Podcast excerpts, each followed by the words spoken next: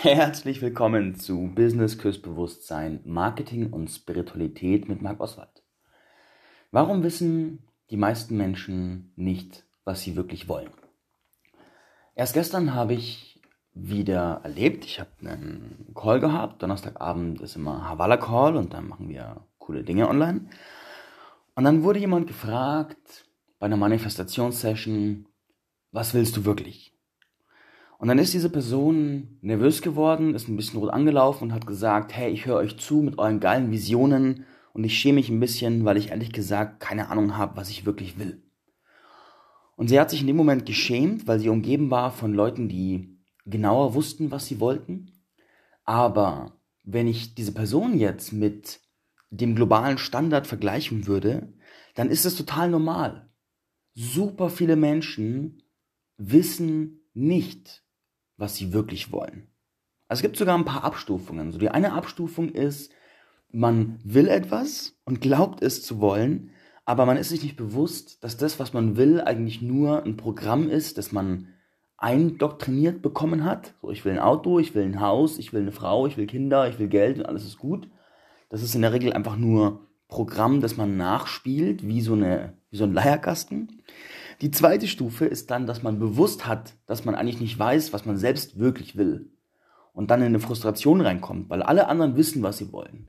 Die einen wissen, was sie von Herzen wollen, die anderen wissen, was sie zu wollen haben und wollen das. Und man selbst ist in der Mitte und weiß so als einziger nicht, was man will. Aber Fakt ist, die meisten Menschen wissen nicht, was sie wirklich, wirklich, wirklich wollen. Und ich gebe auch gern direkt die Frage an dich, lieber Zuhörer. Was willst du wirklich? Ja, und jetzt erforschen wir die Frage, warum die meisten Menschen echt Schwierigkeiten haben, die Frage so richtig zu beantworten. Ich habe drei Gründe rausgearbeitet, die mir in den Jahren begegnet sind und die ich auch bei mir selbst immer wieder gesehen habe. Und die grundlegende Annahme bei der Frage ist, wir haben die Annahme, dass wenn uns jemand fragt, was wir wirklich wollen, dann müssten wir das doch eigentlich wissen, oder? Weil wenn uns jemand fragt, wie es uns geht, dann müssten wir doch uns auch wissen, wie es uns geht. Und wenn uns jemand fragt, was wir essen wollen, müssten wir wissen, was wir essen wollen. Aber Fakt ist, nee. Nur weil uns jemand fragt, was wir wollen, es ist nicht direkt normal zu wissen, was man will. Das ist eine spannende, ist ein spannendes Axiom, eine spannende Vorannahme. Es ist nicht normal zu wissen, was man will. Das ist ganz, ganz spannend. Es ist wie beim Sex. Wir starten unser Sexleben, die meisten Menschen, in der Erwartung, wir müssten wissen, wie es geht. Und woher die Erwartung kommt, scheißegal, aber wir kommen mit der Erwartung und dementsprechend sind wir nicht in der Annahme, dass wir Sexualität erstmal lernen müssten, sondern wir gehen davon aus, okay, erstes Mal, wir müssten alles verstehen. Wir müssten wissen, wie es geht. Wir müssten irgendwie äh, souverän sein. Und das ist totaler Bullshit und führt zu super viel Frust und dazu, dass viele Leute, also dass, dass die meisten Menschen echt lange so ein mittelmäßiges Sexleben haben, weil sie nie, niemals gesagt bekommen, dass es ein Handwerk ist, das zu lernen gilt. Und genauso ist es bei der Frage, was willst du wirklich? Diese Frage zu beantworten, das muss man erstmal lernen. So, man muss lernen zu wissen, was man will. Spannende Annahme, die ich hier aufstelle. Der erste große Grund, warum Menschen nicht wissen, was sie wollen oder warum sie keinen Zugang zu ihrer Wahrheit haben, ist, und ich frage dich, wie hast du gelernt in deinem Leben, Fragen zu beantworten? Ich finde die Frage an sich spannend. Wie hast du gelernt, Fragen zu beantworten? Und jetzt gehen wir mal in die Schule. Die Lehrerin fragt, was ist die Antwort auf diese Frage? So. Und in der Schule hat die Lehrerin in der Regel eine klare Antwort im Sinn und das ist die richtige Antwort. Und dann melden sich drei Schüler und dann kommt der erste dran und sagt fünf und die Lehrerin sagt ja falsch. Und dann kichern die anderen Schüler und der, der sich gemeldet hat, sagt so ein bisschen zusammen, weil fuck, falsche Antwort. Und dann meldet sich ein zweiter und sagt äh, Affe und das ist die richtige Antwort. Das ist das, was die Lehrerin hören wollte. Und der Schüler wird belohnt dafür, dass er sagt, was die Lehrerin hören wollte. Oder oftmals äh, in Familien. Die Eltern haben gewisse Vorstellungen und wenn dann die Kinder so sprechen, dass diese Vorstellungen bestätigt werden, Dann sind die Eltern zufrieden, braves Kind, gutes Kind. Und wenn dann etwas ans Gespräch kommt, was nicht den Vorstellungen der Eltern entspricht, dann sagen die Eltern, boah, das ist falsch, du bist falsch. Das heißt, wir lernen von klein auf, die richtige Antwort für andere zu geben. Wir lernen, wir werden darauf trainiert, Antworten zu geben, die anderen gefallen. Und was wir dabei aber nicht lernen, ist uns selbst in die Tiefe zu erforschen. Was wir nicht lernen, ist uns durch das Ausprobieren von verschiedenen Antworten und durch das, durch das Jonglieren von Ideen, Gedanken, Thesen und Gefühlen zu unserer Wahrheit vorzudringen. Das bedeutet die Fähigkeit, zu deiner Wahrheit vorzudringen und eine Frage in dir zu erkunden und sie wie, stellst dir vor, wie den Ton eines Klaviers und du siehst sichtbar die Schallwelle. Und diese Schallwelle im Form einer Frage dringt in deinen Körper ein und beginnt in Resonanz zu gehen. Und dann resoniert sie in deinem Kopf, in deinem Brustkorb, in deinem Bauch, in deinen Beinen, in den Zähnen. Und dann spürst du, wie fühlt sich diese Frage in deinem großen Zeh an? Welche Schicht der Wahrheit entdeckst du in deinem Oberschenkelknochen? Und was macht dein Bauchgefühl im Kontakt mit dieser Frage? Dieses tiefe Erforschen, das ist kein Teil der Schulbildung, das ist kein Teil der Bildung, die der durchschnittliche Mensch in seinem Elternhaus bekommt. Wie oft hat dir jemand im Leben eine Frage gestellt und dich gezielt dazu eingeladen, diese Frage in Ruhe so lange in dir zu erforschen, bis du wirklich zu deiner Wahrheit vorgedrungen bist? Vermutlich fast nie. Vermutlich fast nie. So, und daher, da wir trainiert sind zu sagen, was andere hören wollen, ist die Fähigkeit, unsere Wahrheit zu finden und unsere Wahrheit dann auch auszudrücken, ein Muskel und wir brauchen uns nicht schämen, wenn wir diesen Muskel erstmal trainieren müssen. Du würdest dich ja auch nicht schämen, wenn du malen lernst und dein erster Malversuch ist nicht so gut, dann sagst du ja nicht, oh nein, ich habe mein Leben lang versagt, weil mein erster Malversuch nicht perfekt ist, sondern sagst du vielleicht, okay, ich lerne jetzt einfach malen. Mein Gott, du hattest ja auch nicht beim ersten Mal Saxophon spielen sofort eine große Sinfonie rauszupusten, sondern es ist, es entspricht der Erwartung erstmal vielleicht gar keinen Ton rauszukriegen oder einfach nur irgendeinen Quietschton. Und es ist normal, dass wir das lernen. Und so darf es auch normal für unsere Ansicht werden, im Inneren zu lernen, unseren Zugang zu uns selbst zu lernen und unsere inneren mentalen Fähigkeiten so zu schulen, wie wir ein Handwerk schulen oder ein Hobby schulen. So, Punkt 1, also du darfst erstmal lernen, dich selbst zutiefst zu erkunden und zu deiner Wahrheit vorzudringen. Und der Weg zur Wahrheit, zur inneren Wahrheit, ist oftmals erstmal wie ein Labyrinth. Und wir dürfen die Gänge des Labyrinths, also zum Beispiel, mich, mich fragt jemand, so, was wünschst du dir, wie möchtest du gerne in Beziehung gehen? Und dann spüre ich in mich rein und was ich dann tue ist, als allererstes mal reflektiere ich die Beziehung, in der ich schon war und frage mich, okay, was hat sich gut angefühlt? Was habe ich genossen? Was hat mich weit gemacht? Und dann frage ich mich, was ist möglich? Was kann ich mir vorstellen, was möglich ist? Und dann als drittes frage ich mich, so was könnte denn möglich sein, von dem ich gar nicht weiß, was möglich ist? Also wir geben auch Antworten aus Referenzen, die wir kennen. Wir gleichen, wenn dich jemand fragt, welche Art von Beziehung möchtest du leben, dann machst du ja innerlich automatisch Schubladen auf von Dingen, die du kennst. Okay, ich möchte gerne eine monogame Beziehung mit Kinder und Haus leben. Ich möchte gerne Polyamor leben. Ich möchte gerne, I don't know, Single sein. So, und da machen wir Boxen auf. Und diese Boxen machen wir bei jeder Frage auf, die man uns stellt. Und wenn jetzt jemand fragt, was willst du wirklich, dann machen wir in der Regel auch Boxen auf. Gemessen an dem, was wir kennen. Und diese Boxen dürfen wir erst auflösen, um wirklich Zugang zu kriegen zu dem, was wir wollen. Also die Annahme, es ist eine völlig legitime Annahme zu sagen, ich weiß nicht, was ich will, weil meine Vorstellung, was ich will, ist von dem geprägt, was ich kennengelernt habe bisher. Und ich spüre, dass das, was ich kennengelernt habe, mich nicht nährt. Dass diese Boxen nichts für mich sind. Und ich muss meine persönliche Box erst noch entdecken und erforschen. Vielleicht gibt es die in der Form noch gar nicht oder schon und ich muss sie erst finden.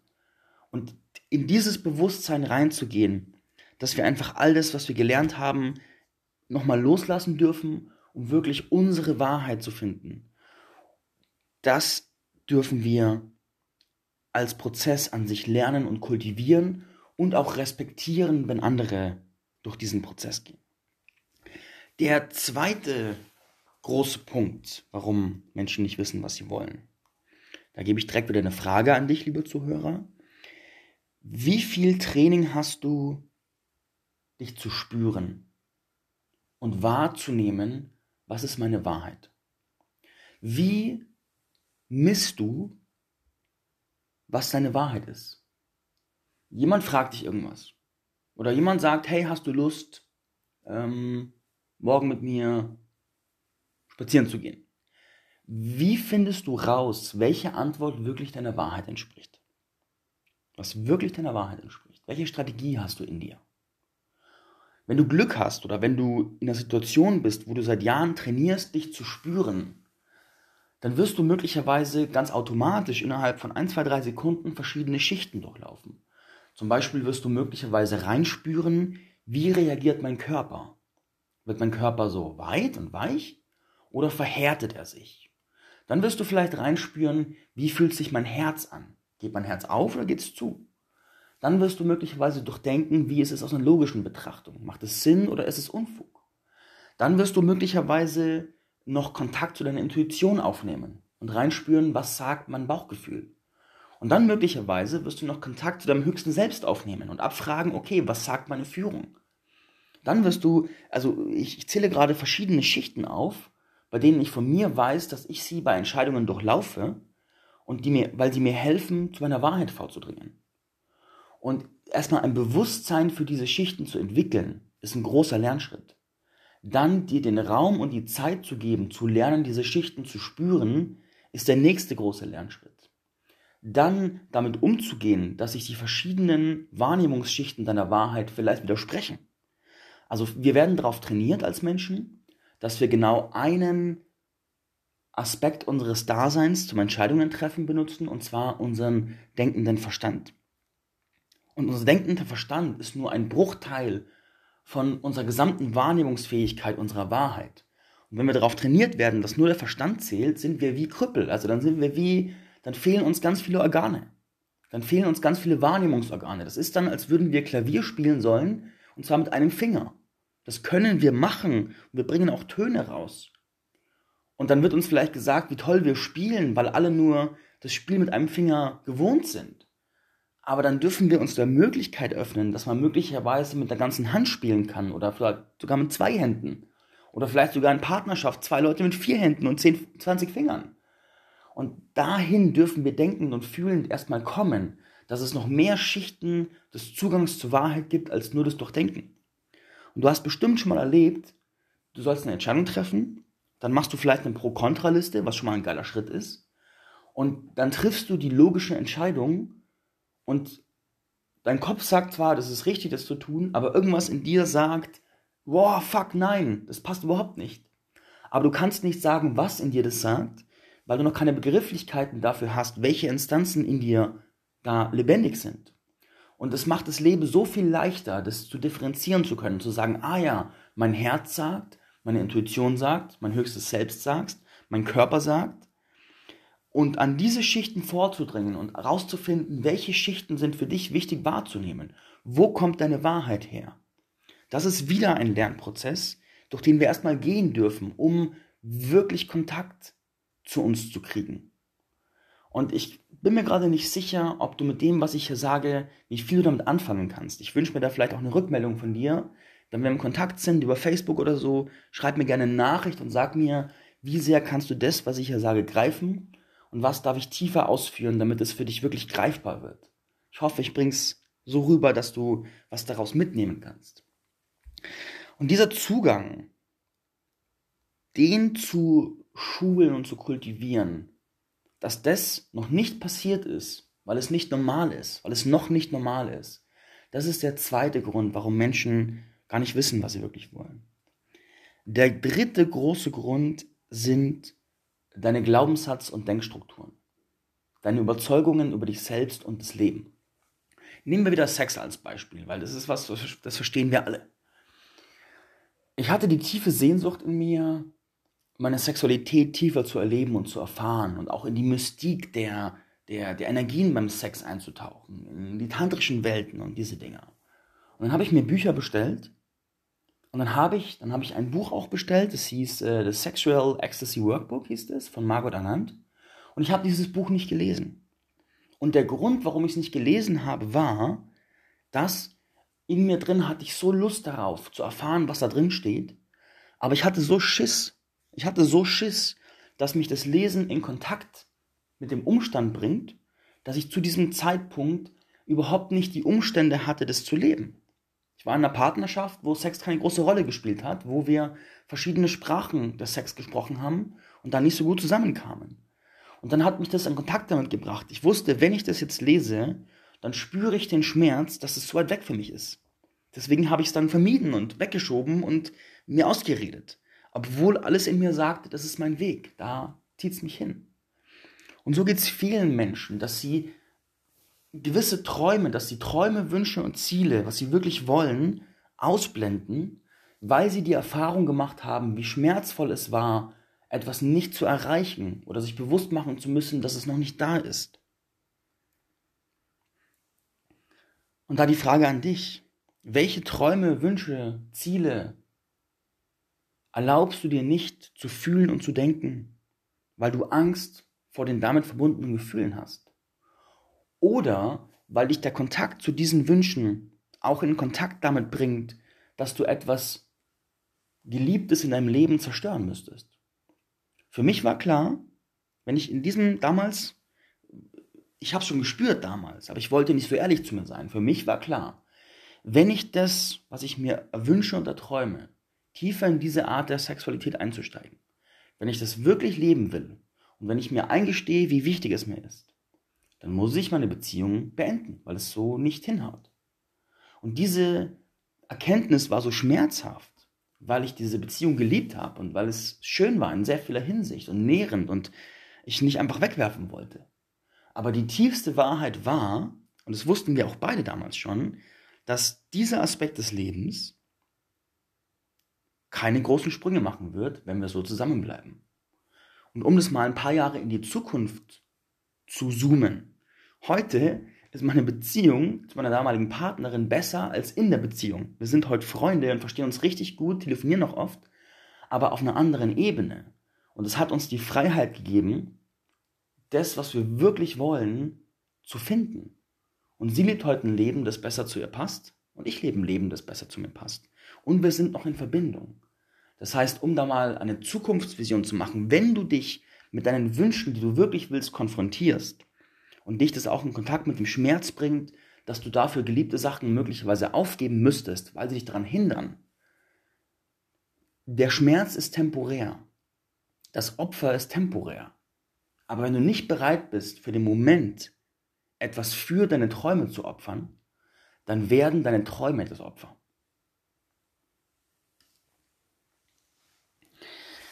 Der nächste Punkt ist die Frage, was ist deinem Glaubenssystem nach für alle Menschen und für dich, vor allem für dich, möglich. Wenn du dir beispielsweise ein Ziel setzt, du hast zum Beispiel, ich habe lange Zeit kaum Geld verdient, war lange selbstständig, habe echt kein Geld verdient und dementsprechend war mein Selbstvertrauen in dieser Richtung echt gebrochen. Und ich konnte zwar aufschreiben, ich will Geld verdienen, ich will 1000, 2000, 10.000, 100.000 Euro verdienen, aber in mir hat alles gesagt, Marc, du hast dir jetzt selbst jahrelang bewiesen, du kannst es nicht. Also schreib es gar nicht erst auf, weil das ist Bullshit. Und in diesem Mut, diesem Mut von, boah, ich kann das eh nicht, es ist mir eh nicht möglich, sind viele von uns mit Dingen, die wir in der Vergangenheit nicht geschafft haben. Was wir in dem Moment aber tun, und das tun wir alle, ist, wir machen uns zu einem Produkt unserer Geschichten. Wir setzen die Botschaft ins Leben, ich bin das Produkt meiner Geschichten. Und meine Geschichten der Vergangenheit definieren meine Zukunft. Diese Ansicht ist echt gefährlich. Also die ist normal und wie, wenn du mich länger kennst, weißt du, dass normal mir meistens nicht taugt. Diese Ansicht ist normal, aber sie begrenzt dich wie ein Käfig. Denn wenn deine Zukunft nur ein Produkt deiner vergangenen Geschichten ist, dann ist deine Zukunft so krass limitiert. Und überhaupt mal in die Denkmöglichkeit zu kommen, zu sagen, okay, meine Zukunft ist von jetzt an das Produkt meiner Entscheidungen des gegenwärtigen Momentes. Und ich nehme aus dem präsenten, gegenwärtigen Moment mein Leben in die Hand und forme meine Zukunft. Scheiß drauf, was war. Scheiß drauf, was war. Das verändert alles. Und da ist auch ein, ein schmaler Grad. Es ist, ich gehe da gerne durch verschiedene Phasen. Und zwar, die eine Phase ist die bewusste Verbindung und Auseinandersetzung mit meiner Vergangenheit. Um die aufzuarbeiten, um klar damit zu sein und zu bleiben und in Verbindung mit mir zu bleiben. Und in der anderen Phase das bewusste Kappen der vergangenen Geschichten. Scheiß drauf, wer ich war. Ich erfinde mich jetzt neu und den vollen Fokus auf das, wie ich mich neu erfinden möchte. Und wenn ich dieses Kappen gerade in den Phasen, wo ich mich aus dem großen Mangel rausgearbeitet habe und aus meiner alten Identität als Typ im öffentlichen Dienst, als übergewichtiger Außenseiter, als Mann, der keine Frauen abbekommen hatte und immer einsam war, um mich aus diesen Schichten rauszuarbeiten, musste ich für den Moment mit meiner Vergangenheit brechen, um mich voll auf die Zukunft zu fokussieren. Weil sonst die Schnüre der Vergangenheit logisch betrachtet, ganz, ganz logisch betrachtet, wenn jemand sein Leben lang der fette Außenseiter war, wie wahrscheinlich ist es, dass der morgen umgeben ist von wunder, wunder, wundervollen Frauen und im Mittelpunkt steht, glücklich ist, erfolgreich ist, sexy ist. Das passt nur sehr begrenzt zusammen in unserer Logik. Aber Fakt ist, das ist meine Geschichte. Und meine Geschichte konnte ich so schreiben, weil ich mir erlaubt habe, zwischendurch mit der Vergangenheit zu brechen und mich voll auf die Kreation einer neuen Zukunft zu fokussieren. Und als diese Zukunft begonnen hat, sich als Gegenwart zu manifestieren, konnte ich wieder Verbindung zu meiner Vergangenheit aufbauen und das alles in eine große Symphonie des Lebens bringen. Und dieser bewusste Bruch, das ist unnormal. Das machen die meisten Menschen nicht, deswegen die meisten Menschen auch nur Produkte ihrer Vergangenheit sind und aus diesem Käfig nie ausbrechen. Ich meine, muss man ja auch nicht. Das ist ja, die Frage ist nur, willst du es? Und wenn du etwas leben möchtest, was sehr weit weg von den Geschichten deiner Vergangenheit ist, dann darfst du lernen, für den Moment damit zu brechen. Und darfst lernen, dir zuzugestehen. Also die meisten, also wie sehr erlaubst du dir deine Träume und Visionen? Wie sehr erlaubst du dir, außerhalb vergangener Boxen zu denken? Wenn du eine Frau bist und alle Frauen deiner Ahnenlinie waren von ihren Männern abhängig, waren schwach und hatten wenig Eigenwillen, erlaubst du dir, dir vorzustellen, eine Beziehung zu führen, wo du respektiert und souverän behandelt wirst und wo du an jedem Tag eingeladen bist, dein stärkstes Selbst zu leben, auf Augenhöhe. Erlaubst du dir zu erträumen, wenn Generationen vor dir sexuell tief traumatisiert waren Erlaubst du dir zu träumen, dass dein Sexleben ein nährendes Paradies ist? Wenn nie jemand Geld hatte vor dir in deiner Familie, erlaubst du dir zu träumen, der erste Millionär zu sein? Oder Milliardär oder was auch immer du willst? Erlaubst du dir diese Träume? Oder kommen dann die Bewertungen von, das darf ich nicht, das ist böse, da komme ich in die Hölle, das ist voll unspirituell, das hat nie jemand geschafft, das ist doch gar nicht möglich, ist doch Träumerei, bla bla bla bla bla bla bla. Und diese krassen Bewertungsschleifen, die schränken uns ein. Und da kommen noch ein paar weitere Schichten obendrauf. Zum Beispiel die Frage, wenn ich mir einen Traum gönne und wenn ich diesen Traum auch erfülle, wer werde ich dann?